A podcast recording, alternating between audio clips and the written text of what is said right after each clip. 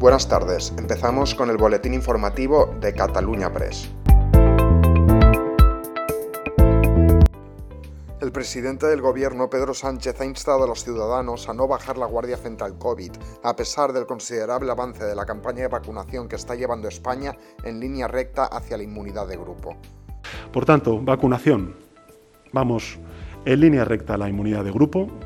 Lo que tenemos que hacer es no bajar la guardia. Todavía el virus sigue circulando entre nosotros y por tanto la mascarilla, la distancia, en fin, el lavado de manos, todo lo que conocemos tenemos que seguir aplicándolo, pero estamos dando un paso muy significativo para lograr esa inmunidad de grupo.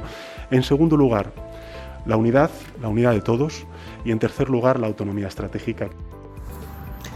Manolo Mata, portavoz socialista en las Cortes Valencianas, ha confesado este viernes su perplejidad y sorpresa ante la detención el jueves del ya subdelegado del Gobierno en Valencia, Rafael Rubio, en el marco del caso Azul. Escuchemos al portavoz socialista valenciano.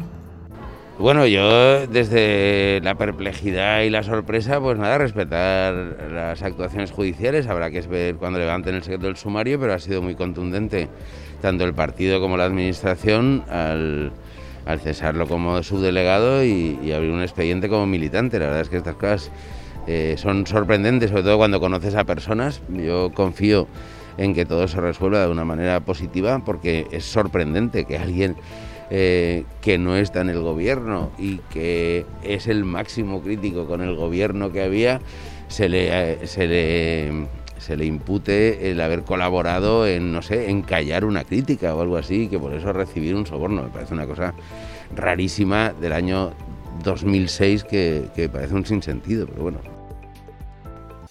El ministro de Transportes, Movilidad y Agenda Urbana, José Luis Ábalos, ha afirmado que Renfe va a poner entre el 70 y el 75% de todas las frecuencias que tenía antes del inicio de la pandemia para el próximo mes de junio. La situación actual, ya con el fin del estado de alarma y por lo tanto con la ampliación de, la movilidad, eh, con respecto a ello, pues Renfe siempre ha trabajado dando servicio por encima de la demanda conocida, siempre por encima.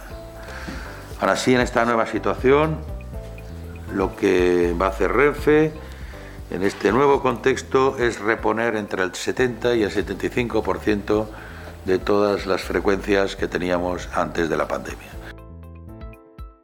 El vicepresidente segundo y consejero de Sanidad, José María Vergeles, ha asegurado que el Servicio Extremeño de Salud hará un seguimiento muy estricto a las personas menores de 60 años que fueron vacunadas en Cáceres con AstraZeneca. Escuchemos al consejero de Sanidad extremeño. Más de 30.000 personas solo en Extremadura que estén vacunadas con, con esa, con esa vacuna. Es verdad que, eh, es verdad que no está, eh, no está recomendada, pero tampoco está prohibida científicamente, ¿no? lo decía esta mañana en mis redes sociales. Eh, por lo tanto, tranquilidad, vamos a hacer un seguimiento muy estricto de, de los síntomas que presenten esas personas a lo largo de, a lo largo de este tiempo, aparte de la magnífica labor que, que ha realizado el equipo de, el equipo de vacunación. Y esto es todo por hoy, seguiremos informando.